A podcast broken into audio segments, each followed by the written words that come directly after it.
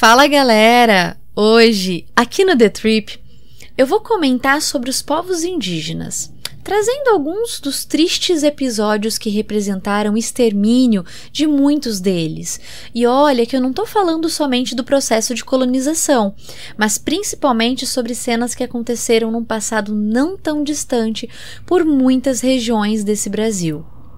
Mas é claro que eu não vou centrar minha atenção somente nesses fatídicos acontecimentos.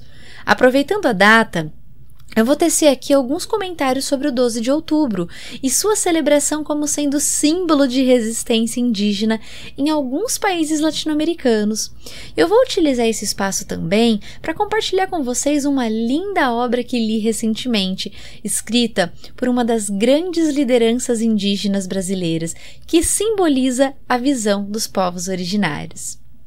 Essa viagem vai nos permitir entrar em contato com toda essa natureza incrível que conta com rios, árvores, montanhas e animais em toda a sua diversidade. Mas, apesar de sermos brindados com toda essa beleza e vivacidade, essa viagem também nos fará repensar sobre nossas atitudes para com a natureza.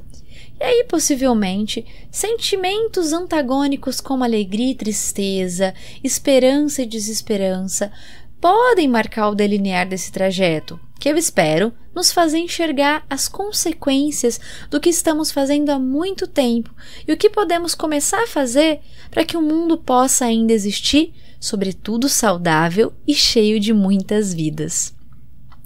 Se você puder ouvir esse podcast num lugar aberto, no seu quintal, varanda ou sacada, por exemplo, perto das suas plantas, caso as cultive, garanto que essa viagem vai ser ainda mais intensa. E pode ser que essa experiência, quem sabe, seja um divisor de águas na sua vida. Agora, vamos nessa para mais uma viagem que para mim vai ser uma das mais mágicas, encantadoras e especiais. Me dera ao menos uma vez que mais simples fosse visto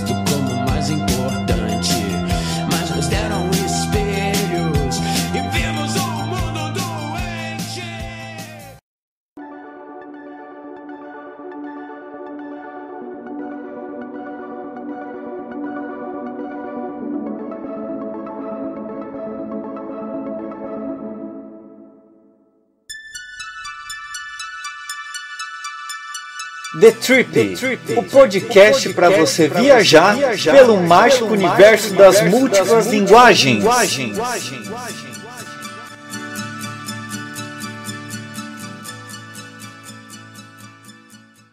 Em uma coluna publicada na revista Época no ano de 2013, Eliane Brum, em um dos trechos, diz o seguinte: Os indígenas parecem ser para uma parcela das elites da população e do governo, algo que poderíamos chamar de estrangeiros nativos. É um caso curioso de xenofobia, no qual aqueles que aqui estavam são vistos como uso de fora. Estes estrangeiros nativos ameaçariam um suposto progresso, já que seu conhecimento não é decodificado como um valor, mas como um atraso sua enorme diversidade cultural e divisões de mundo não são interpretadas como riqueza e possibilidades, mas como inutilidades. E aí, pessoal, nessa mesma coluna, Eliane relata algumas das inúmeras atrocidades que os indígenas sofreram aqui no Brasil na década de 60. Nesse sentido, ela menciona o relatório Figueiredo, que é um documento histórico em que Jader Figueiredo narra tudo o que ele e sua equipe viram e ouviram sobre o tratamento dado aos povos indígenas pelo extinto Serviço de Proteção aos Índios, o SPI. Segundo a jornalista, muitos acreditavam que esse documento estava perdido, mas no final de 2012 foi descoberto por Marcelo Zelic, que é vice-presidente do Grupo Tortura Nunca Mais de São Paulo. De acordo com Eliane Brum, esse relatório apresenta os crimes praticados pelos funcionários contra os indígenas, que contavam com crucificações e um tipo de tortura que as vítimas tinham seus tornozelos triturados. As crianças e mulheres indígenas sofriam abusos e, segundo a autora, havia duas aldeias de Pataxós na Bahia que foram exterminadas simplesmente por conta de interesses políticos. E no Maranhão, uma nação indígena também foi dizimada por fazendeiros. Conforme consta na coluna, Figueiredo relata que houve uma possibilidade de terem inoculado o vírus da varíola em uma etnia de Itabuna, na Bahia, para que as terras em que os indígenas viviam passassem a pertencer aos poderosos do governo. E por fim, pessoal, Eliane nos esclarece que em Mato Grosso houve o extermínio de um grupo de indígenas conhecidos como cintas largas, que se deu por meio de dinamites que foram lançadas pelos aviões, além de terem matado muitos com metralhadoras. Esse massacre em específico se deu em 1963, mas não para por aí, gente. Aqueles que sobreviviam eram literalmente rasgados com o facão do pubs à cabeça. Sobre toda essa tragédia, Eliane nos chama a atenção para nos atentarmos que isso ocorreu há pouco tempo, na década de 60, em pleno século XX. Nas palavras da própria jornalista, praticamente ontem do ponto de vista histórico. Quem tiver interessado em saber com mais profundidade, mais detalhes sobre os casos relatados aqui, eu deixo o link desse documento nas descrições para que vocês possam consultá-lo. Bom, galera, e por que, que eu estou abordando toda essa tragédia que aconteceu com os indígenas no nosso país? Porque hoje, dia 12 de outubro, se comemora em alguns países latino-americanos o Dia da Resistência Indígena, que infelizmente não é celebrado aqui no Brasil. Os países que celebram o dia 12 de outubro como símbolo da resistência indígena consideram a data como um dia de reflexão e luta. E eles lembram o dia que se iniciou a invasão da América e o genocídio de milhares de povos indígenas. E nesse sentido, pessoal, eu vou deixar nas descrições o link de uma interessante reportagem do jornal El País retratando como que essa data é comemorada em alguns países latino-americanos, como México, Chile, Argentina, Peru, entre outros, representando assim a visão dos povos colonizados. E aí também, em contrapartida, retrata como a data é celebrada na Espanha, representando então a visão do povo europeu, no caso, o colonizador. Por meio desse contraste de pontos de vista, o jornalista descreve como cada lugar imprime um significado diferente ao 12 de outubro. E aí, a partir de cada região, a gente consegue enxergar os diferentes olhares de cada país sobre o processo de colonização no nosso continente. E por mais que no Brasil a data não seja lembrada como o Dia da Resistência Indígena, a gente faz a nossa celebração aos povos originários. E a forma que eu escolhi para celebrar essa data é compartilhando com vocês a leitura de um livro escrito por um dos grandes líderes indígenas do nosso país, que narra a relação que os povos originários mantêm com a natureza, sua cosmovisão sobre o mundo e todo tipo de vida que o cerca. Esse livro, gente, se chama Ideias para, para Adiar o Fim do Mundo. E o autor é o indígena Ailton Krenak.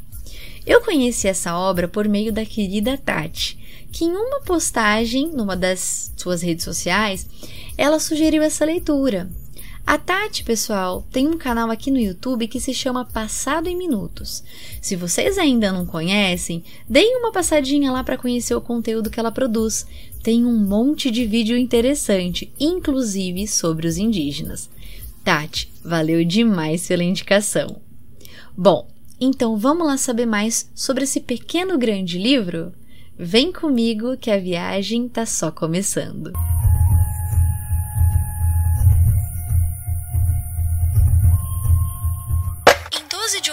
De outubro de 1492, os nativos descobriram que, era, que eram índios.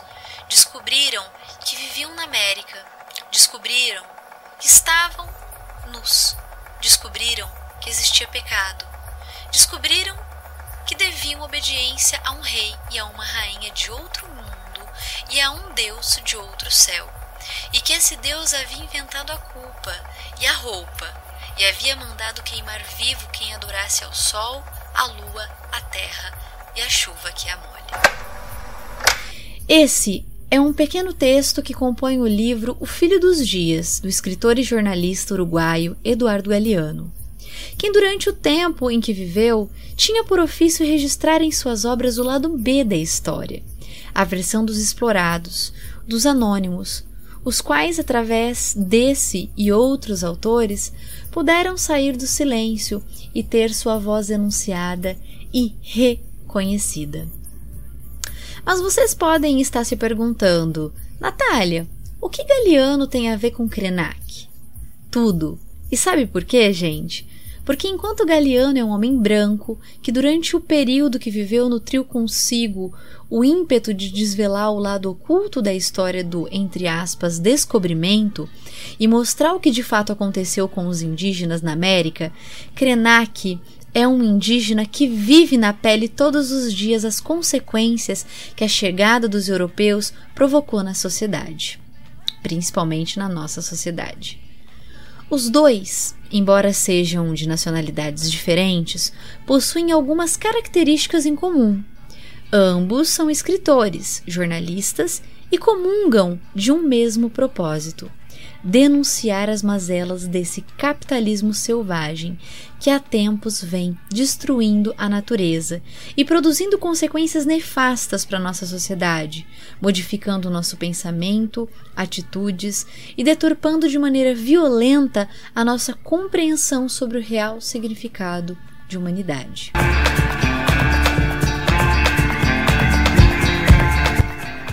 Bom, pessoal, mas antes de falar sobre o livro, Vou comentar um pouquinho sobre o autor.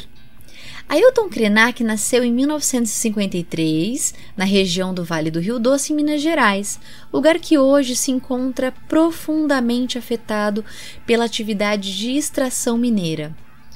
Ailton é um líder indígena, ambientalista, jornalista e escritor brasileiro. Assim como o cacique Raoni, Davi Copenaua e Sônia Guajajara, Ailton é considerado um dos grandes nomes do movimento indígena brasileiro, possuindo reconhecimento internacional. E não há como falar sobre Ailton sem mencionar o seu ato simbólico de resistência e de protesto, quando em 1987, na Assembleia Constituinte, ele, subiu na tribuna e realizou um discurso histórico em prol dos direitos indígenas.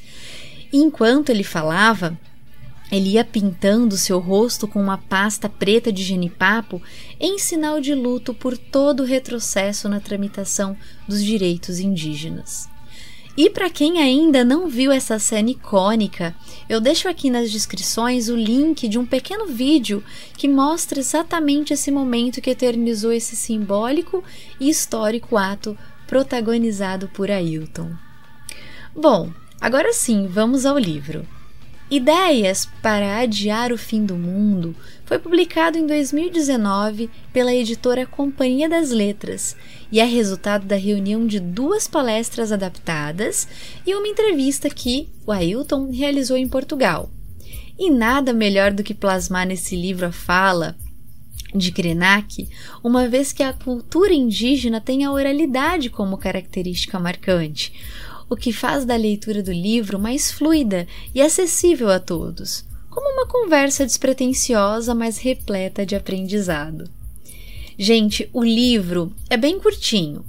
É um livro de bolso, dá até uma sensação de que Ailton poderia ter se debruçado mais em algumas questões, Porém, eu acredito que a real intenção dele é justamente não dar todas as respostas para os questionamentos que ele apresenta ao longo da obra, mas sim semear dúvidas e reflexões aos leitores, sobretudo aqueles que, assim como eu, não são indígenas, para que repensemos a ideia que muitos de nós apresenta sobre a humanidade, a qual nos faz enxergar o ser humano e a natureza como sendo dissociáveis.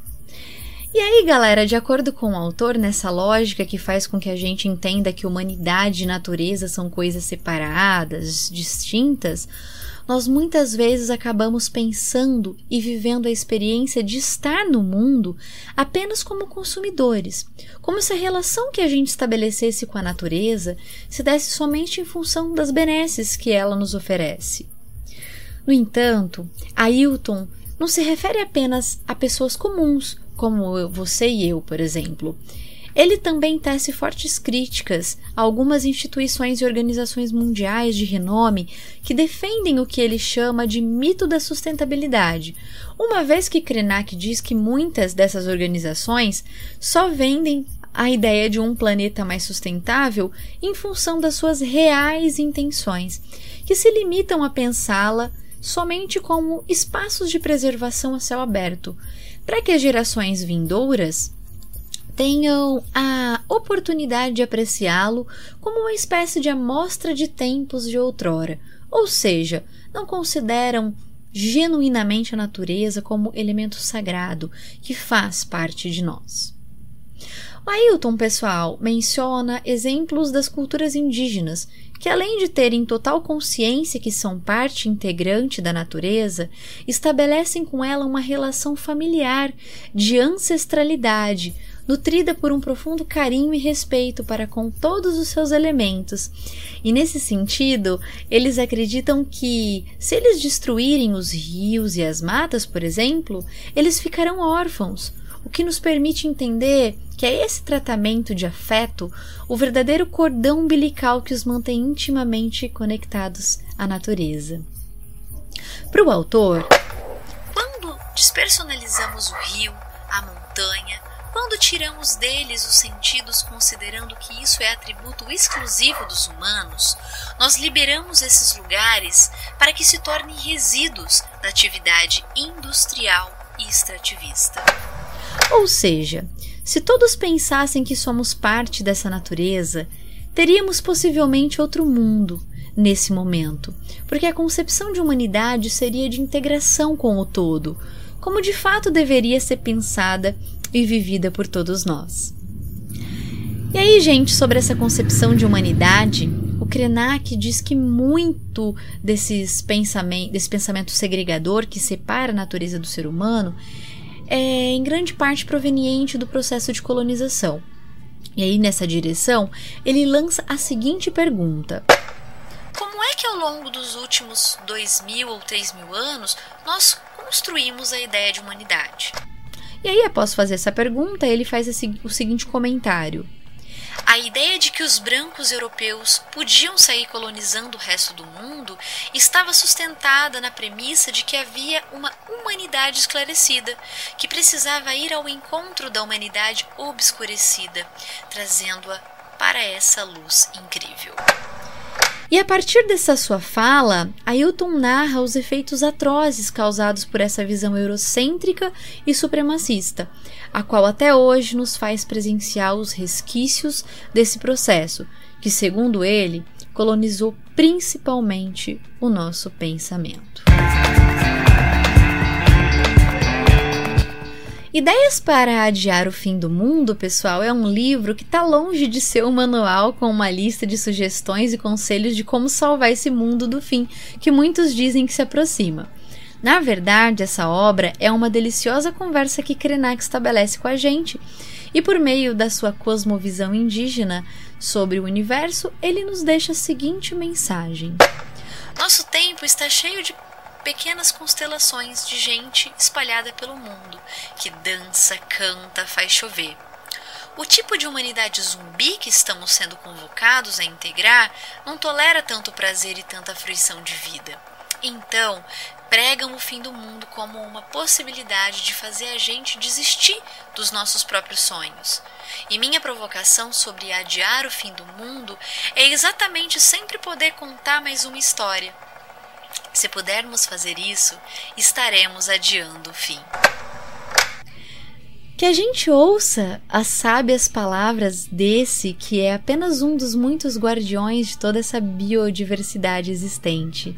Que nós, seres humanos, comecemos, mesmo que aos poucos, a nos reconhecer enquanto parte da natureza, que nós nos espelhemos na cosmovisão indígena, que vê os rios, as montanhas e as árvores como familiares que se conectam entre si por meio de um vínculo gerado por um sentimento de pertencimento à natureza e a tudo que ela faz viver.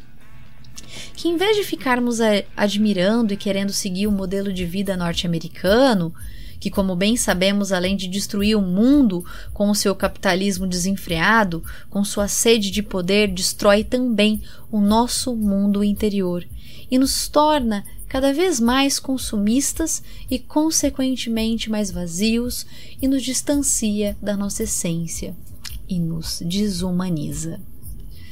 Portanto, para que nós voltemos nosso olhar à população indígena, pois eles têm muito a nos ensinar. Ensinar que não precisamos de muito para viver, que se faz urgente uma relação harmoniosa entre seres humanos, fauna e flora para que haja possibilidade de sairmos, quem sabe um dia, dessa situação caótica na qual nos encontramos. E como o próprio Krenak enfatiza, a arte tão valorizada e colocada em prática pelos indígenas por meio da dança, da música, dos ritos e da contação de histórias também é essencial e peça-chave para que a gente possa salvar o nosso mundo de um fim triste e desolador.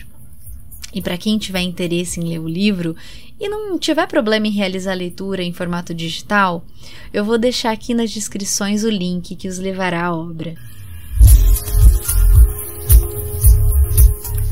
É isso, pessoal.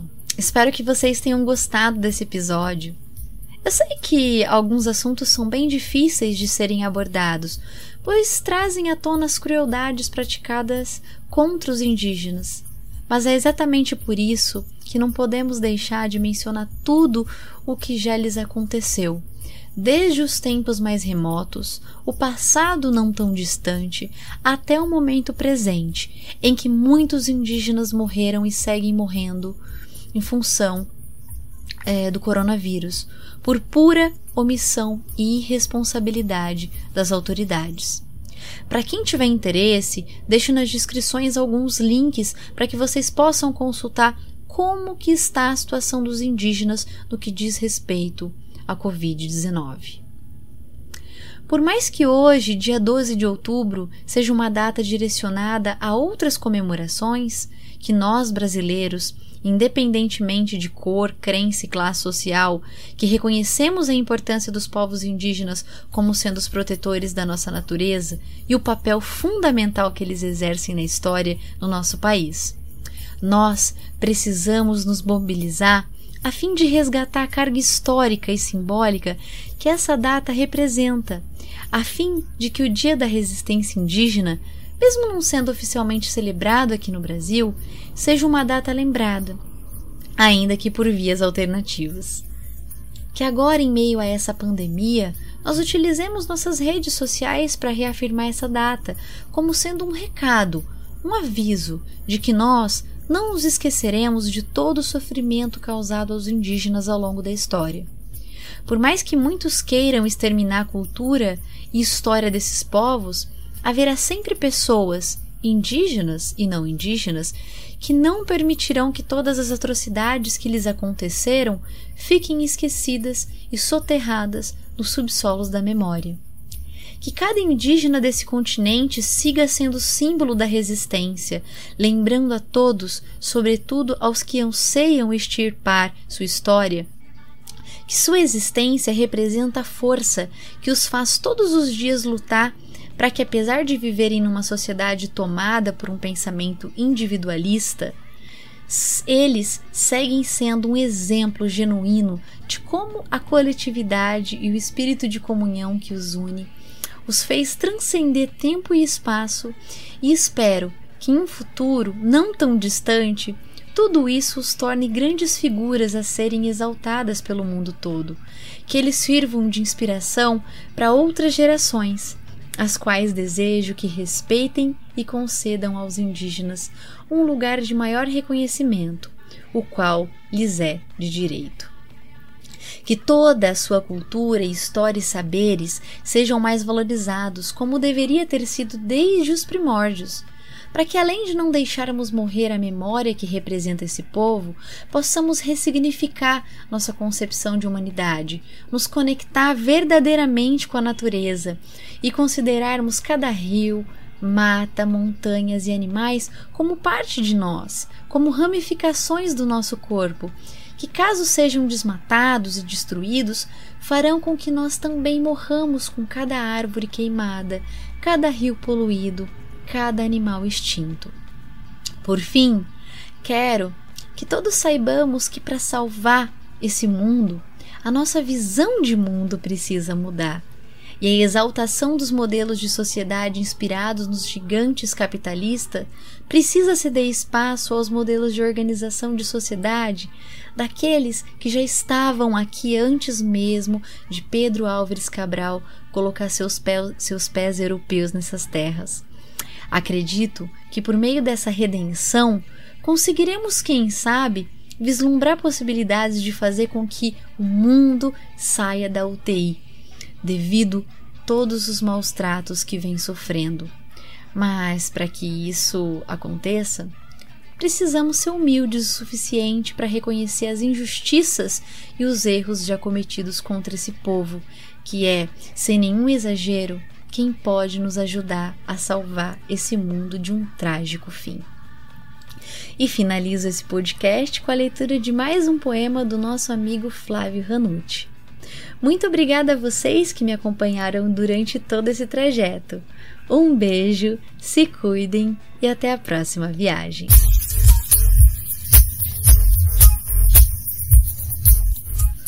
Todo esse sangue que jorra do meu corpo, jorra das lutas, jorra do luto. É sangue indígena, dizimado, colonizado e esquecido. Todo esse sangue que jorra do meu corpo, jorra das ruas, jorra do morro. Todo esse sangue que jorra de mim, que mancha a roupa dessa gente amaldiçoada, gente solitária. Todo esse sangue que escorre do meu passado, escorre do meu salário, escorre de cada vida escorre da inocência perdida, de cada corpo extraviado, de cada alma pura, imaculada. Quem está com as mãos sujas? Um índio descerá de uma estrela colorida, brilhante.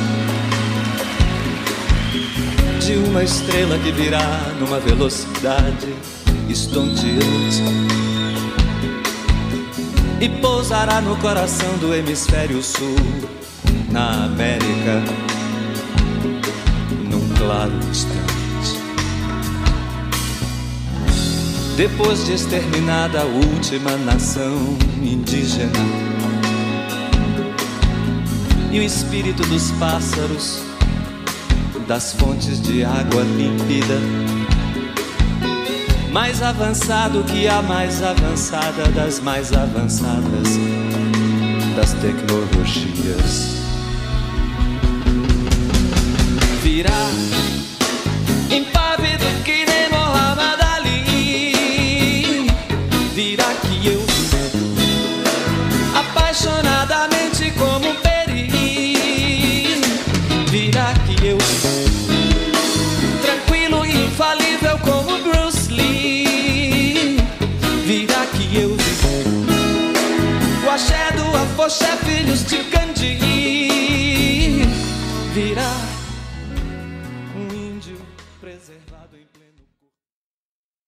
Você escutou The Trip, o podcast que faz viajar pelo mágico universo das múltiplas linguagens.